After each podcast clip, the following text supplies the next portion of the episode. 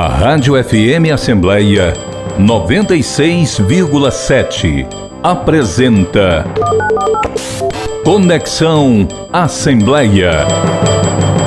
Programa multiplataforma da Rádio FM Assembleia, transmitido nas redes sociais da Assembleia Legislativa do Ceará, no Facebook e no YouTube. Também estamos na TV Assembleia. Você pode ainda ouvir o Conexão Assembleia em podcast. Basta procurar Rádio FM Assembleia nas principais plataformas de áudio, como Spotify, Deezer, Google Podcasts e Apple Podcasts. Para participar do nosso programa, enviando algum comentário ou sugestão, anote o número do nosso WhatsApp, 859-8201-4848. Eu sou Kézia Diniz e convido você a nos acompanhar nesta conexão. Seja bem-vindo. O Conexão Assembleia desta semana conversa com o primeiro-ministro da Saúde a enfrentar a pandemia de Covid-19 aqui no Brasil. Ele ficou no comando do ministério entre janeiro de 2019 e abril de 2020, quando anunciou sua demissão após divergências com o presidente Jair Bolsonaro na condução da pandemia. Médico ortopedista e ex-deputado federal, Luiz Henrique Mandetta é pré-candidato à presidência da República e é o nosso convidado de hoje. Ministro Mandetta, é um prazer receber o senhor aqui no Conexão. Muito obrigado por aceitar o nosso convite e abrir um pedacinho da sua agenda, que eu imagino que deve estar bem ocupada, mas para receber a gente, muito obrigada. Sempre, para estar no Ceará é sempre uma paixão. Obrigado pelo convite aí do pessoal da Conexão. Tamo junto. Ministro, a gente hoje amarga, né? Assim, o Brasil tem números muito difíceis da gente aceitar em relação a essa pandemia centenas de milhares de mortes. E eu lembro que o senhor iniciou o trabalho de combate à Covid-19, né? O senhor foi o primeiro-ministro, e naquela época tudo era novidade, né? A gente não sabia muito sobre o vírus, esse comportamento, o que fazer. Usa máscara, não usa máscara, é, interna, não interna, enfim, ficou aquela série de discussões de lá para cá. Erros, acertos, a descoberta da vacina, o início da vacinação, a conscientização de parte da população sobre cuidados necessários.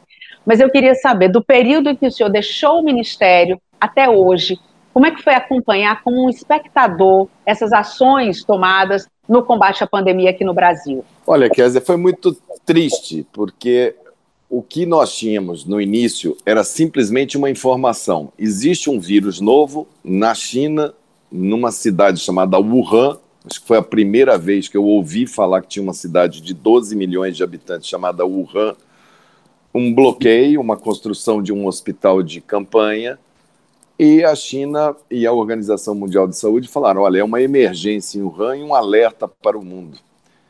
E aí a China praticamente não informou epidemia em Pequim, em outras cidades que devem existir de quatro, de cinco. Quantas fortalezas deve ter na China? Quantas Belo Horizontes? Quantas Cuiabás deve ter lá? Então passou-se aquela a sensação de que seria mais um vírus no, no modelo daqueles vírus tipo SARS, MERS, que eram vírus que ficaram na região, vírus pesados, e que praticamente não saíram dali. Então, a gente, nos primeiros 45 dias, que foi o período em que o vírus começou a se alastrar pelos países da região, eles são países que trabalham muito a questão de vírus. A Coreia do Sul, por exemplo, passou em 2016 um problema grave com a MERS e fez todo um plano de, de capacitação. É como se você tivesse um país que tem sempre terremoto, as pessoas são sempre treinadas para enfrentar um terremoto. E nós aqui que não temos terremoto, não temos edificações preparadas para terremoto, nem o povo preparado para terremoto. E a gente ficou prestando atenção quando essa doença saiu, ela derrubou o sistema de saúde do Irã, depois ela derrubou a Itália. Quando a Itália caiu, foi que o mundo ocidental percebeu que a doença, o vírus era de disseminação rápida e que nenhum sistema de saúde do mundo estava preparado para a sobrecarga que viria, é, principalmente nos leitos de alta complexidade. Então, o início do preparo ele foi feito com três pilares é, é, preservação da vida, toda a vida era fundamental. O segundo pilar era o SUS como meio, ou seja, trazer a unidade do pacto federativo, todo mundo falando a mesma língua, tomando as, as decisões com as suas características locais, mas todo mundo sabendo o passo que ia dar, e a União, Estado e município trabalhando juntos. E o terceiro pilar era tomar as decisões baseadas na ciência o, primeira, o primeiro movimento que a gente fez era o movimento de cautela, que a gente chama, era monitorar eh, os casos, procurar adquirir testes que não tinham no mercado para poder fazer um programa de testagem e ampliar o número de leitos de CTI no Brasil, que nós calculamos que precisaríamos de 15 mil leitos novos. Isso nós trabalhamos com várias frentes. É, programação de oxigênio para os estados, para as cidades, programação de medicamentos para CTI, é, capacitação de agentes comunitários. Não podíamos abrir as portas da atenção primária porque não tínhamos equipamentos de proteção individual. Então era um período de preparo. Quando eu saio do ministério, o que a gente viu foi uma mudança de ministério em que a equipe, que era extremamente técnica, eu tinha, por exemplo, o Wanderson. O Wanderson, ele é um enfermeiro, é, epidemiologista, cuja capacitação, mestrado, doutorado é gestão de epidemias, quer dizer, era a melhor pessoa para aquele momento, formado nos Estados Unidos, era o melhor que nós tínhamos. E eu disse para o presidente: tudo bem, você quer trocar ministro aí por não estar tá gostando do meu trabalho? Não troque a equipe quando eles fizeram a troca da equipe, que entraram os militares, eles pegaram aqueles três princípios. Primeiro, eles falaram: quem vai morrer tem que morrer mesmo. Então, eles passaram a pensar em imunidade de rebanho, que é uma coisa muito grave, muito difícil. Né? É aquela fase do e daí, eu não sou coveiro, é aquela fase da, da, da banalização é, da morte. O SUS, que é o Pacto Federativo, a União saiu e passou o governo federal a apontar o dedo e criticar governadores e prefeitos. Quer dizer, o Pacto Federativo do SUS foi, foi rompido, que era uma das nossas forças para enfrentar a pandemia. Então, passou-se a, a, a, a criticar e jogar contra aqueles que tinham a responsabilidade com a ponta do sistema. As pessoas moram nas cidades, os governadores organizam aquele espaço chamado Estado, o que foi muito ruim. E o terceiro pilar da ciência, eles abandonaram completamente e pegaram atalhos que claramente depois é, se mostraram totalmente ineficazes. Então, como espectador do que a gente programou, do, dos passos que a gente ia dar, é, da certeza que a gente tinha que a vacina seria a porta de saída, porque vírus a humanidade trabalhou muito com vacina. O século XX é o século da vacina. Nós erradicamos doenças é, inimagináveis, como varíola, nós erradicamos a polio, nós controlamos sarampo, cachumba, é, uma série, rubéola, rubéola congênita, hepatites. Então, os vírus, a humanidade sempre tratou pela via vacina. As bactérias com remédios antibióticos, é, os vermes com vermífugos, a malária com a cloroquina, enfim, nós tínhamos um arsenal de medicamentos, mas nós não temos medicamentos que atuam fortemente em vírus, a não ser no caso do HIV/AIDS e em algumas outras coisas pontuais. Então, é, é desenvolver uma molécula nova para esse vírus leva 5, 6, 7 anos até você encontrar uma molécula específica para esse vírus era óbvio que a vacina seria a porta de saída mais rápida. Então, nós começamos a preparar a Fiocruz em direção à Inglaterra é, e o São Paulo, com o Butantan, começou com a China. E o Ministério da Saúde saiu disso, passou a ser um crítico da vacina e passou a não negociar com vacinas que claramente vinham mostrando na frente é, o seu potencial, como é o caso da Pfizer, que eles negligenciaram, como é o caso da Moderna, por exemplo, é uma vacina que o Brasil nunca abriu negociação. A vacina da Johnson, que seria, ou Janssen, que seria a vacina ideal para nós, porque ela é uma dose e ela é de isopor, ela é de é, temperatura baixa para manter, quer dizer, ela serve bem para andar para os pequenos municípios, para ir para a Amazônia, ela, ela é uma vacina mais elegante. Essa a gente praticamente não negociou, negociou um número muito baixo. Depois, como a gente preparou muito para aquela chamada primeira onda e, e o sistema respondeu, é, eles, essa equipe de militares que entrou, eles pararam de preparar para a segunda. Faltou oxigênio em Manaus, as pessoas morreram de falta de ar. Então, tudo isso que a gente vê como espectador, que sabe que ia enfrentar, eles deixaram os testes que nós organizamos o processo de compra apodrecer dentro do depósito do Ministério da Saúde para não usar. é, não fizeram uma campanha, porque quando você tem uma epidemia, de, quando eu estava no ministério, eu falava para o presidente, para os ministros, eu não preciso falar desde que a gente ponha uma campanha que fale. As pessoas precisam de informação qualificada, que se não tiver, as fake news vão ser, vão campear. Em epidemia é assim. Então, façamos uma campanha. Eles não queriam fazer a campanha, não fizeram uma campanha nacional para orientar as pessoas de como que ela tem que fazer quando ela entra em contato. Então, como espectador, foi extremamente duro ver é, é, a tragédia anunciada, já que eu mostrei para eles. Se vocês fizerem desse jeito, a gente imagina que o número de óbitos em 2020, que era o primeiro ano, dá para a gente trabalhar na faixa de 60 mil, 70 mil, é, de acordo com a nossa realidade nós, eh, se trabalhar do jeito que vocês querem, vai chegar a 200 mil. E chegou a 200 mil, chegou a 192 mil óbitos. Ministro, e sobre esse assunto, inclusive, eu vou chamar a participação do presidente da Comissão de Orçamento, Finanças e Tributação aqui da Assembleia do Ceará, que é o deputado Sérgio Aguiar, que ele enviou uma pergunta para o senhor. Vamos acompanhar. Ministro Mandeira, sabemos que os primeiros passos que foram dados no combate ao Covid que estava com Vossa Excelência à frente do Ministério da Saúde foram bastante oportunos. E, após tudo isso, o que vimos foi uma série de inexperiências que foram tocadas pelo Ministério da Saúde e pelo governo de uma forma geral. A seu juízo, qual deveriam ter sido as atitudes tomadas pelo governo federal para que pudéssemos ter evitado esse número assombroso de 600 mil mortes ao longo desses últimos 18 meses? A primeira medida era assumir que nós tínhamos um problema que não era de responsabilidade, de culpa, vamos dizer assim, do governo federal. Era um, um fenômeno global. Então, nós tínhamos uma doença nova que precisava da união de todos para enfrentar. Era como se você tivesse uma guerra e tivesse sido atacado por um inimigo. No caso, um inimigo invisível, vírus. E a nossa arma número um para fazer essa defesa é falar a verdade para todo mundo sobre a doença, para que cada um montasse a sua linha de defesa nas suas casas, proteger seu pai, sua mãe, sua tia, os mais vulneráveis, os diabéticos, etc.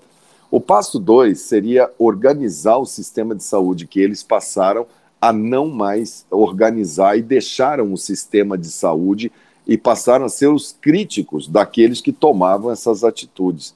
Então, aquilo dali foi de uma maldade muito grande na condução da epidemia e é responsável por uma parte muito grande. Você não falar a verdade, não compartilhar os problemas com as pessoas.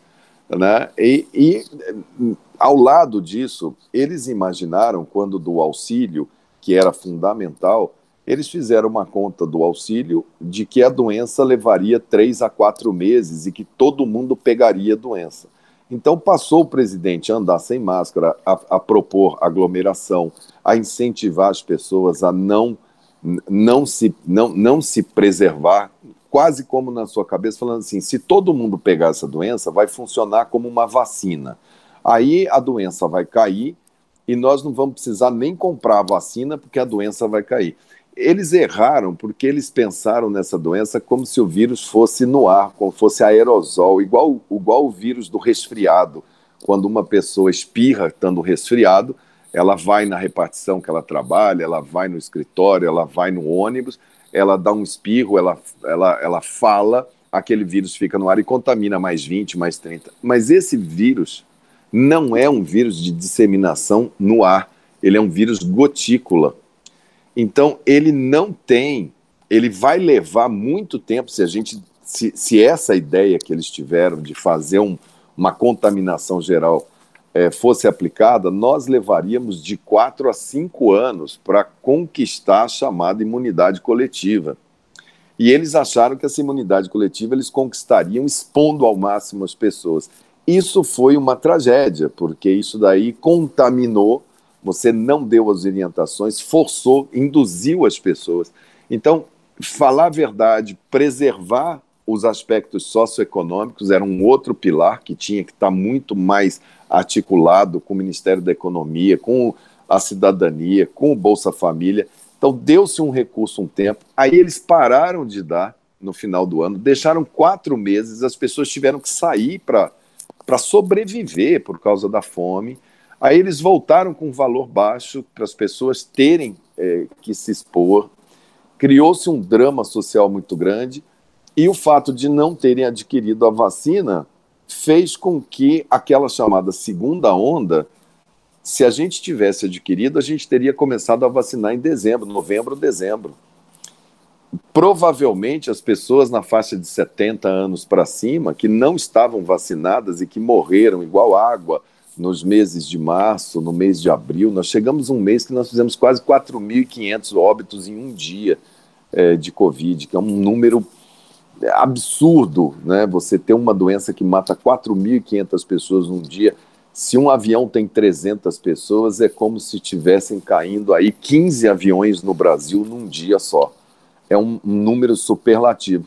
E a população foi ficando assim, os números eram tão altos que ela foi ficando anestesiada.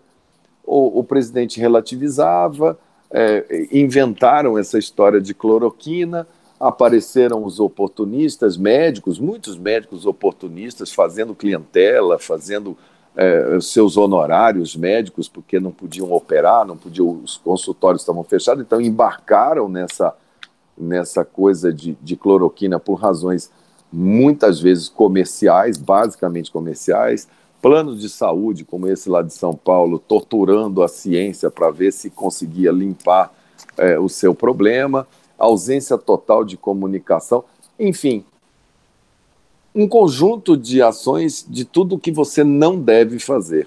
Né? Se você estivesse lá, você confessar suas dificuldades. Eu, por exemplo, não podia abrir as portas da unidade básica de saúde. Eu criei uma telemedicina por telefone para poder dar esse controle, para tentar dar uma porta de acesso às pessoas mas sabendo que quando eu tivesse os equipamentos, a atenção primária seria a grande porta de entrada dessa doença.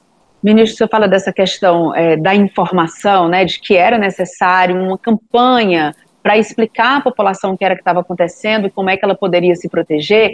E eu lembro que logo no começo da pandemia, aquele momento diário, né, uhum. que o senhor ia e era transmitido ao vivo, né, para todo mundo, para quem quisesse uhum. acompanhar aquele momento ele era esperado com ansiedade para a população que estava interessada em saber disso, para saber a partir daquelas informações que o senhor desse como é que cada um de nós poderia se proteger, né? E aí desde o começo da questão do uso de máscara, não, não usa máscara só quem está com algum sintoma, não, mas aí tem gente que é assintomática, então todo yeah. mundo tem que usar máscara. essas, esses detalhes foram muito no dia a dia, mas eu imagino que a sua presença de forma muito clara, é, muito até tranquilizadora no momento de caos, né? Ali despertou um sentimento de, de concorrência, porque ali era um líder liderando em meio ao caos, que é o que se espera do presidente da República.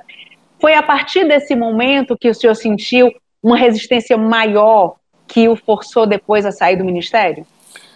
Olha, é o que eu disse ao presidente. Quando ele me convidou para ser ministro da Saúde, eu não, eu não, não tinha mais é, pretensão de ir para Brasília. Eu não quis nem disputar a última eleição. Eu não acreditava em nada do que estava no meu estado. Não, não, queria associar meu nome naquela eleição de 2018. Estava é, deixando, depois de dois mandatos de deputado federal, eu não queria ter o terceiro, e enfim. Quando ele me chamou, ele falou: eu perguntei, mas você quer que eu seja ministro para quê? Pra, pra, não, é para formar uma equipe técnica para trabalhar. Eu fui atrás do que o Brasil tem de melhor. Além de eu ir atrás desses técnicos, na pandemia, eu peguei as universidades brasileiras, eu peguei a USP, eu peguei a UFRJ, eu peguei a Universidade Federal, é, Instituto de Medicina Tropical, Evandro Chagas, Fiocruz. O que, que a gente tem de melhor para trazer para perto para fazer? Então, eu estava preso a um compromisso de fazer um trabalho técnico. Quando você tem uma doença nova, você não tem ainda respostas para todas as dúvidas. Quando ela é contagiosa e vem fazendo óbito na, na velocidade que estava fazendo, derrubando o sistema de saúde de Nova York, da Inglaterra, da França, da Alemanha, que são países que têm sistemas muito mais robustos que o nosso, e aquilo sendo transmitido uh, ao vivo, aquelas cenas absurdas, né? Nesses países do dito primeiro mundo, a nossa população brasileira ficou completamente chocada com o que viu. E aí, quando você tem uma doença nova que você não tem nada, você tem que voltar para os princípios da medicina, que são de Hipócrates. O primeiro princípio é que você abra um canal de comunicação. Se você não tem um canal de comunicação qualificado, onde você tem a posição oficial da, de quem está responsável por conduzir o tema, os, os aproveitadores, ainda mais em tempo de internet, eles vão ocupar e vão começar. Eu me lembro que naquela época tinha fake news de que aqui era muito calor e não precisava se preocupar porque o vírus não ia crescer no, no, no, no hemisfério sul. É, que era uma balela. Imagina se Manaus, que acreditou nisso, não tivesse acreditado e tivesse se preparado. Manaus enterrou gente com trator jogando pilha de caixão em cima, porque não tinha mais condição de, de sepultar pessoas. É, hospitais estavam colocando é, caminhões frigoríficos porque não prepararam nada para sepultamento. Eles não tinham nem saco plástico, nem caixão, é, porque acreditaram nessa teoria. Depois tinha famosas teorias aí dos, dos terraplanistas, né? Que era, não, essa doença vai matar menos que o HIV, vai durar 12 semanas, vai ser um tipo uma epidemia de, de gripe, como todas as outras que vieram, e já estava claro para a gente que não era, mas aquilo fez com que muita gente embarcasse nisso. O presidente foi em rede nacional falar que para ele aquilo seria uma gripezinha, por causa do passado dele de atleta, que era outra bobagem muito grande.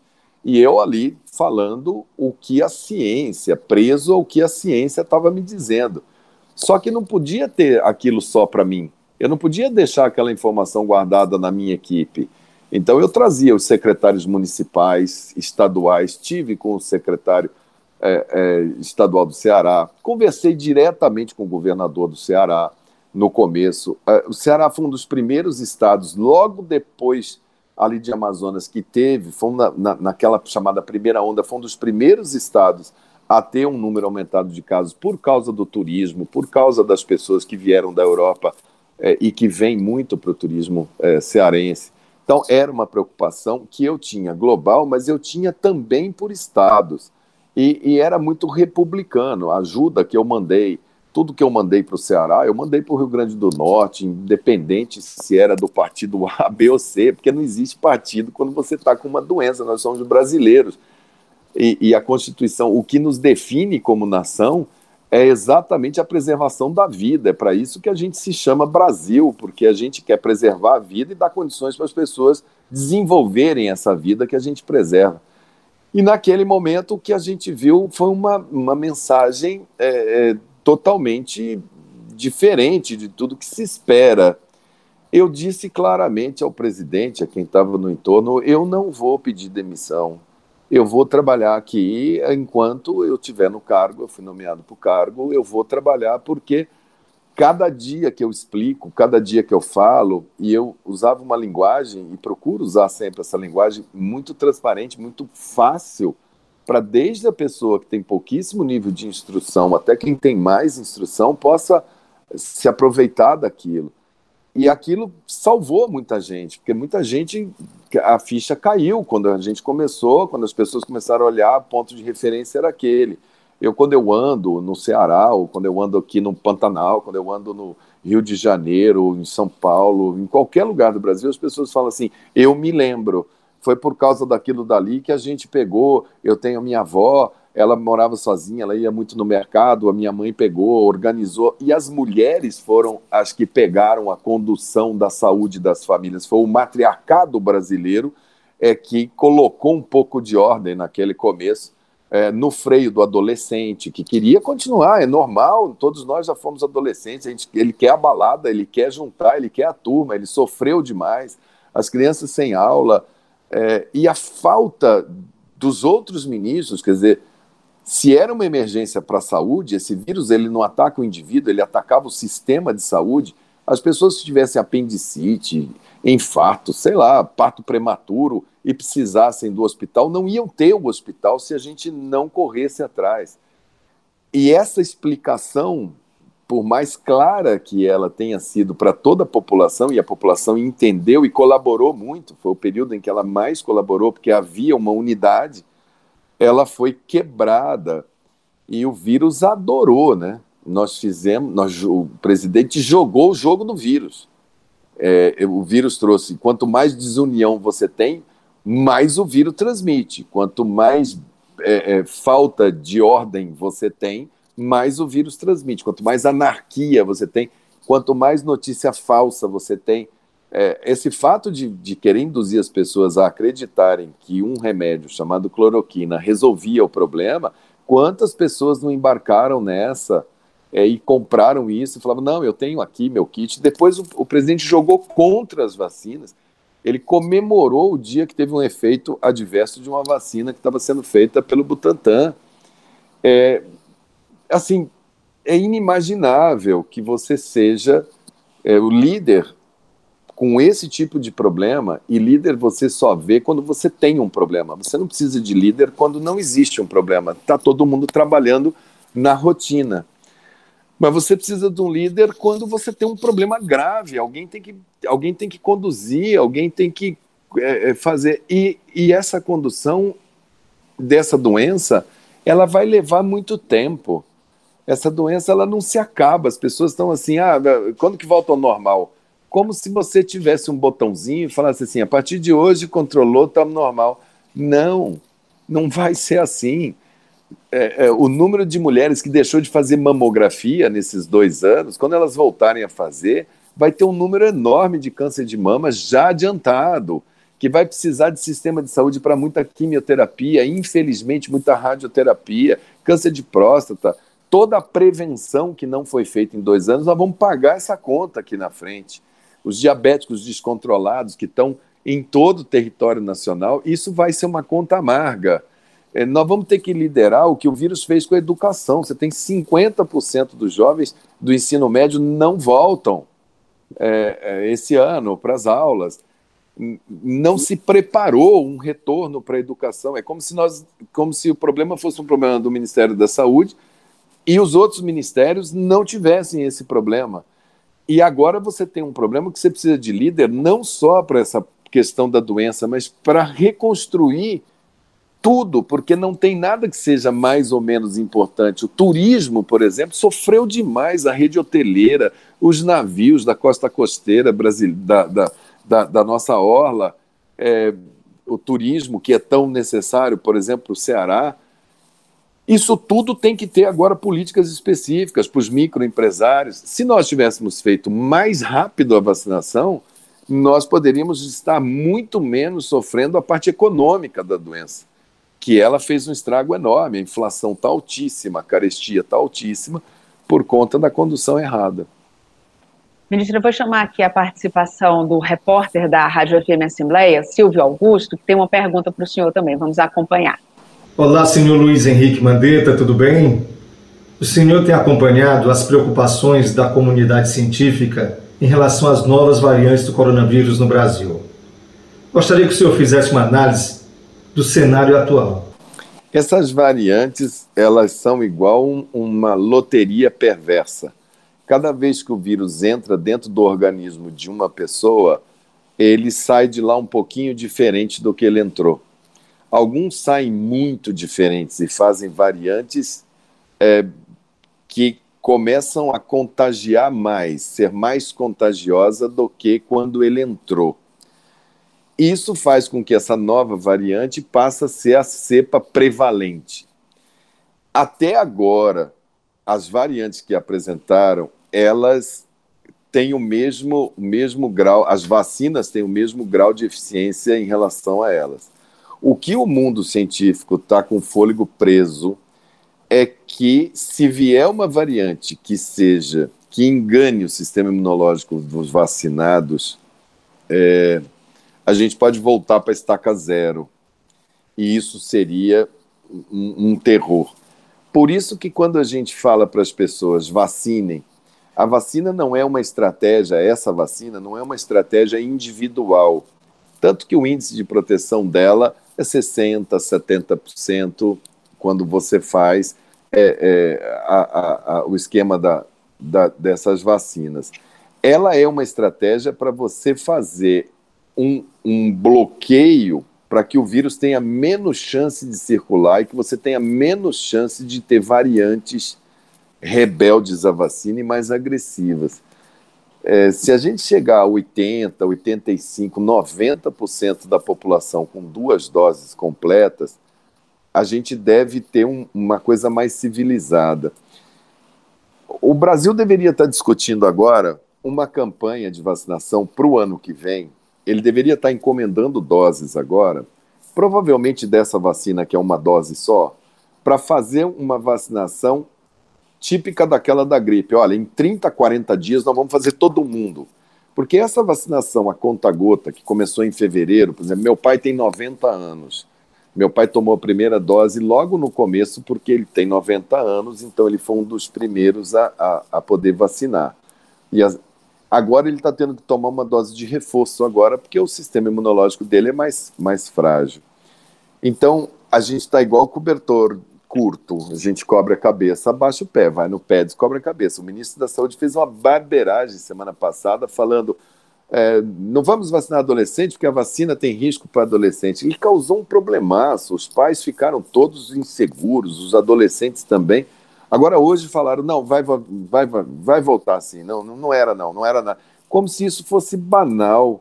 Ele tinha que chegar e falar, eu tenho poucas vacinas, eu preciso dar uma terceira dose para as pessoas de mais idade. Eu vou segurar os adolescentes agora, porque a forma neles, se acontecer mais leve, eu gostaria de estar vacinando, mas eu vou primeiro reforçar o sistema imunológico dos mais vulneráveis e ali na frente, no mês de outubro, no mês de novembro, quando eu tiver normalizado isso daqui, eu volto com os adolescentes. Isso teria sido o correto, né? Falar a verdade, né, ministro? Falar a verdade. falar a verdade. Ministro, você fala a verdade, é meio caminho andado, né? É, eu queria mudar um pouquinho de assunto, dentro claro. do mesmo assunto, na verdade, mas eu queria chamar também um pouquinho para o assunto da política, porque é um assunto é. que a gente não pode fugir, né? Tudo começa e termina ali na política. Verdade. É, é, o senhor tem feito várias críticas à questão, enfim, da condução da pandemia, mas ao próprio presidente Jair Bolsonaro, ao governo, né, que ele vem desempenhando.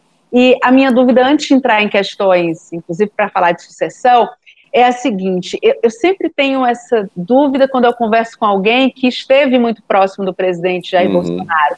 Porque, para quem está à distância, o presidente Jair Bolsonaro, ele sempre foi, é e será aquela mesma figura. Assim, a, as declarações que ele dá hoje, que assombram todo mundo em meio a uma pandemia, já eram dadas antes, já existia aquele, né, claro que não numa pandemia, mas já existia aquilo ali. Então, em que momento o senhor acreditou no presidente Jair Bolsonaro e em que momento senhor passou a ver que, epa, não é exatamente isso que eu estava imaginando, não.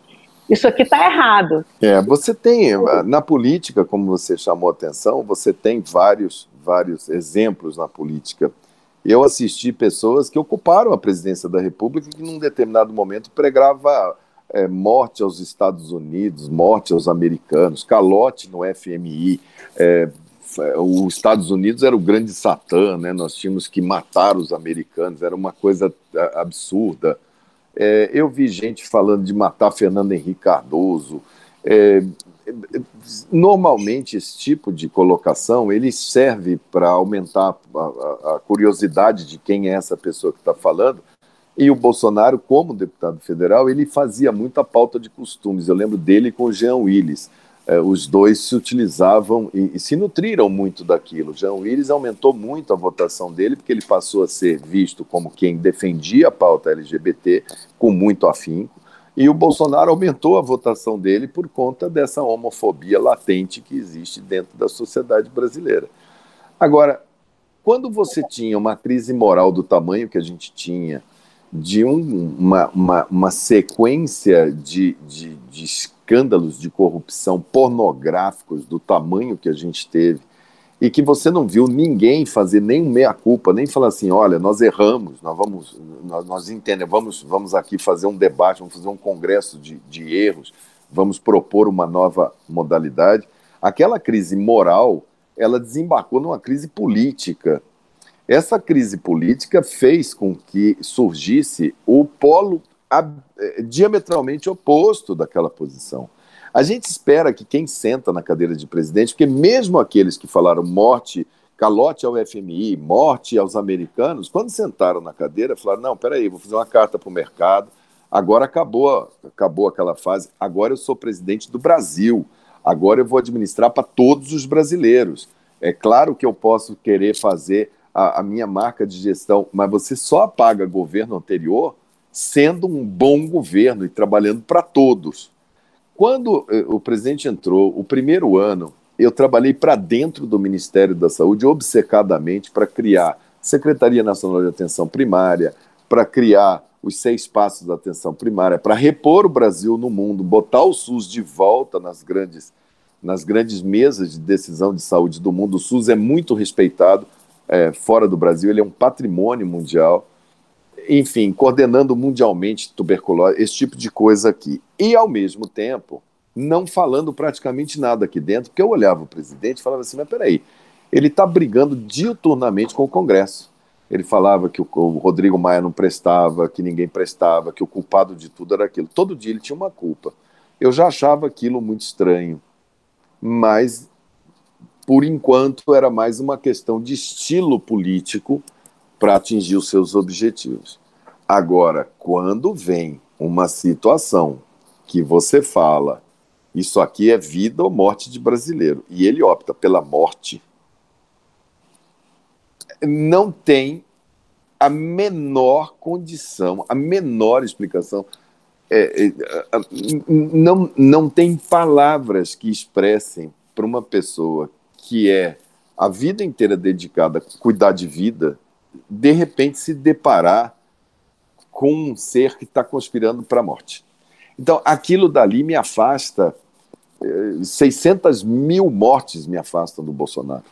Eh, não tem a menor condição, ele se demonstrou um líder péssimo. Ele dava sinais antes? Dava, mas eram crises assim: ah, menino usa azul, menino usa rosa. Tá, você olha aquilo fala, tá, é diversionismo para base. Depois ele passa a ficar mais radical, começa a falar muito. Eu tinha muito na minha cabeça o medo de ter alguma atitude antidemocrática, que seria uma coisa que me tiraria, com certeza, do governo. Eu, eu pediria para sair.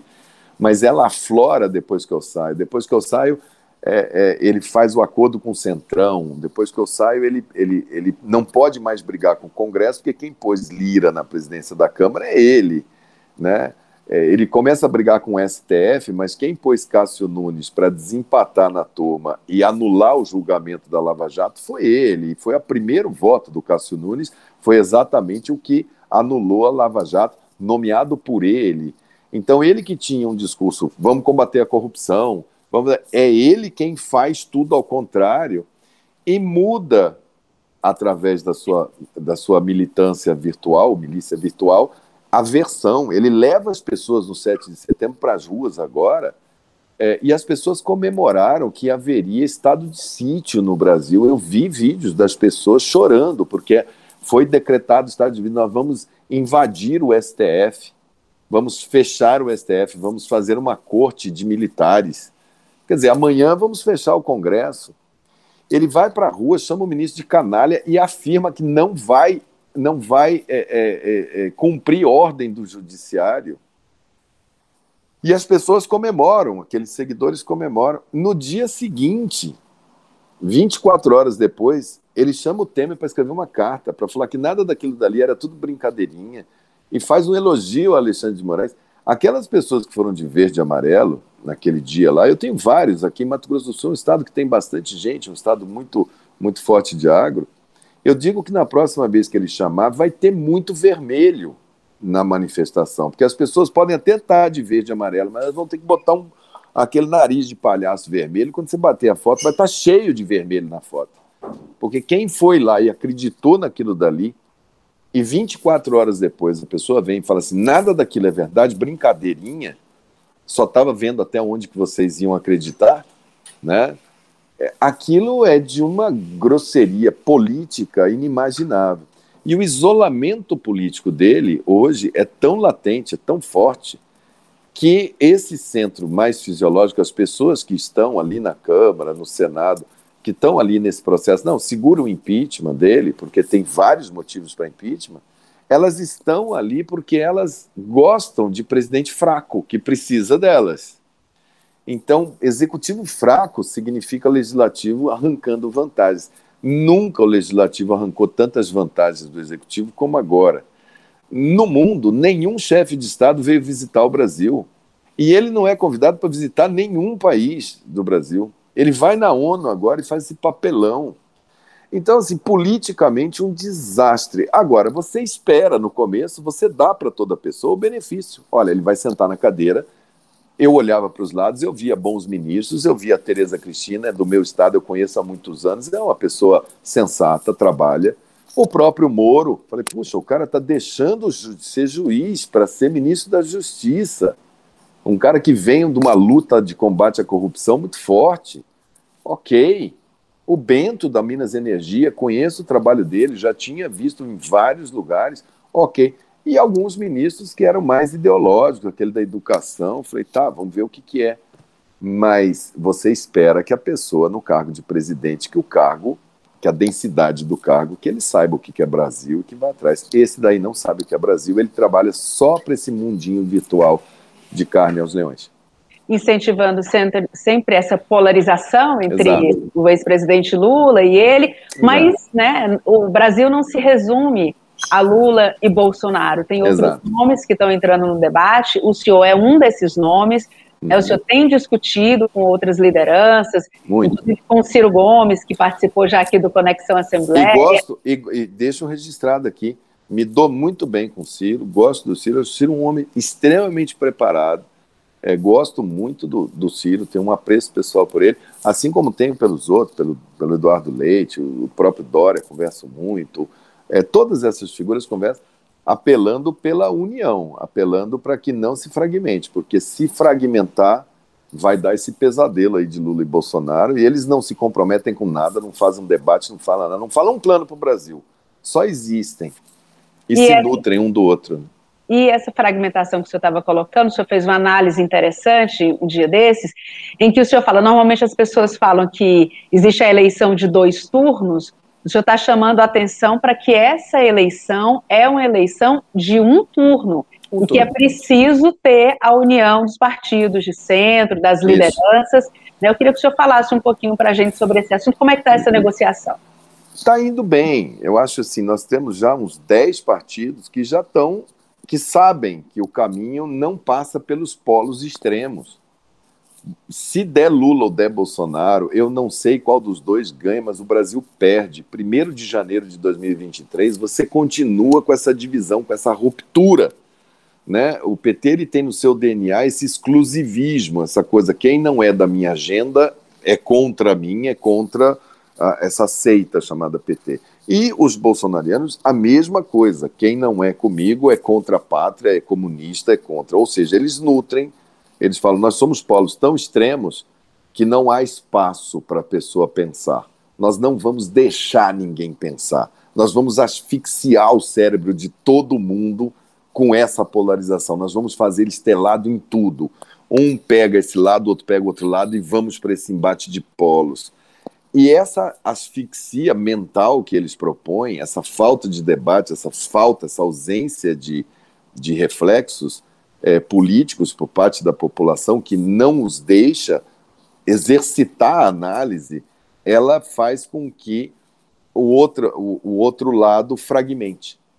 Eles estimulam, os dois estimulam candidaturas. Tem partidos que não sentam à mesa como sentam esses partidos, como o PDT, como o DEM agora com o PSL, com o MDB, com o PSDB, como o PV. É, tem partidos que, que não sentam nessa mesa e que querem lançar candidatos porque são estimulados pelos dois a ter a candidatura, porque para os dois, quanto mais candidatura, melhor. Então, nesse momento, você tem que ter clareza, calma, calma, olhar o quadro e qualquer pessoa de bom senso que analise vai olhar e vai dizer: por que, que vocês não sentam, conversam e olhem os seus pontos de convergência? Nós temos vários. Quais são os de divergência? O que, que eu é, é, divirjo? O que, que eu não concordo? Por exemplo, com o Ciro. Olha, eu não concordo com esse perfil de Estado que você quer, Ciro. Eu acho que nós não vamos ter dinheiro para isso. Eu acho que para fazer esse Estado que você quer, vai ter que aumentar tributo. Ele tem que argumentar comigo, não, eu vou fazer isso. Se a gente achar um ponto de equilíbrio nessa pauta, o que era divergência passa a ser uma convergência. Agora a gente tem que viver 2021 tirando os pontos de divergência. Para fazer isso, as pessoas têm que ter muito aberto no seu coração que eu, e afirmo isso em todo lugar que eu vou, eu não imponho minha candidatura, não imponho meu nome, nem mesmo aos meus pares. Porque eu acho que quem não tiver predisposto de coração a ir para essa eleição, na integralidade do que é ser brasileiro, de entender que a nação está em risco com esses dois, eu entrego santinho aí na praia de, de, de Iracema para quem de direito, desde que eu possa acreditar e desde que eu possa saber que eu estou indo no caminho que é correto. Né? E eu acho que isso já foi muito mais distante, eu acho que isso está muito mais próximo. Acho que essa fusão DEM-PSL é um marco político muito grande que vai ajudar muito. Eu tenho trabalhado muito, há muito tempo que eu estou trabalhando para que essa sopa de letrinhas de partidos diminua, para que a gente tenha menos partidos, que as pessoas venham para a mesma agremiação, para que na mesma agremiação você tenha um debate interno, se possível no futuro, que saia um nome de um conjunto de ideias. É, eu acho que as prévias do PSDB vão ser em, no, em, novembro, a gente tem que dar o tempo deles, é o tempo deles, mas tem quatro nomes, vai cair para um, né? É, o uso, por exemplo, do nome do, do, do Tasso é claramente uma coisa para constranger Ciro aí no, no Ceará.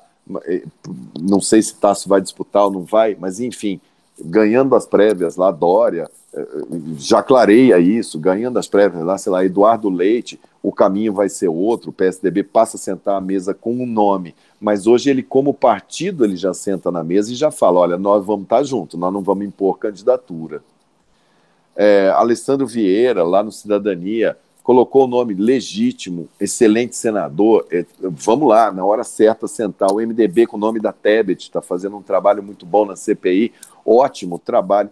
Mas nós temos um calendário. 3 de outubro são as regras, 3 de abril as filiações, dali para frente acabou treino livre. Aí é, é grid de Fórmula 1 e nós vamos ter que ter o nosso carro, o nosso piloto. A gente está chegando à reta final do nosso programa. Eu sei que o senhor tem agenda ainda para cumprir, mas eu queria fazer yeah. uma última pergunta. É, aproveitando a sua experiência como um médico, um condutor do Ministério da Saúde, nesse período tão difícil, no primeiro momento, mas também como um político, para todo o povo brasileiro que está acompanhando e pode ter acesso a essa entrevista, eu queria que o senhor contasse, por tudo que o senhor sabe, o que o senhor vem convivendo, a gente pode ter esperança nesse Brasil? Eu acho que a gente pode porque você tem gente que está pensando o amanhã. Tem gente no Brasil vivendo de passado, tem gente lamentando o presente. Mas tem gente muito boa pensando para frente, olhando o carro pelo para-brisa, não pelo retrovisor. Brasil, ao decidir pela educação, que é o ponto que eu tenho chamado de todos, e ser radical na educação, fazer a decisão política pela educação, a gente vai ir gradativamente quitando essa dívida social absurda que nós herdamos por descaso com a educação. O Brasil vai acontecer, vai acontecer. A gente só precisa é calma, união e saber o que realmente é ser brasileiro e a importância desse voto em 2022. Eu tenho certeza, confio demais no povo brasileiro e eu sei que ele vai vai mostrar o caminho para para esses políticos que fazem política somente dentro de salas de reunião. Eu tenho andado muito na rua e eu tenho visto o que, que esse povo está sofrendo e o que, que esse povo quer. Então vai dar certo, a gente vai sair do outro lado e a gente ainda vai poder ter o dia de convocar um 7 de setembro, não para xingar a Constituição, mas para comemorar o avanço da educação, da saúde, do emprego, da renda e ter orgulho de ser brasileiro. Esperança total. Assim esperamos e vamos acompanhar também todos esses desdobramentos. Doutor Mandetta, muito obrigada por participar do nosso programa. Foi um prazer conversar com o senhor. E a gente se encontra em breve, quem sabe até presencialmente, né? Próximo Isso. ano. Já já eu quero ir aí no Ceará, vou visitar vocês aí, dar um abraço pessoalmente toda a equipe do Conexão. Obrigado pelo convite, foi um prazer, uma honra estar aqui no meu querido e amado Ceará. E para participar do nosso programa, enviando algum comentário ou sugestão, anote o nosso WhatsApp 85982014848. Conexão Assembleia. Tem apresentação de Késia Diniz, produção de Laiana Vasconcelos e Tassiana Campos, direção de vídeo Rodrigo Lima, gerente-geral da Rádio FM Assembleia, Rafael Luiz Azevedo, coordenador de programação e áudio, Ronaldo César. A Assembleia Legislativa do Estado do Ceará tem na presidência o deputado Evandro Leitão e na coordenação de comunicação social o jornalista Daniel Sampaio. Obrigada por nos acompanhar no nosso Conexão Assembleia e até o próximo programa.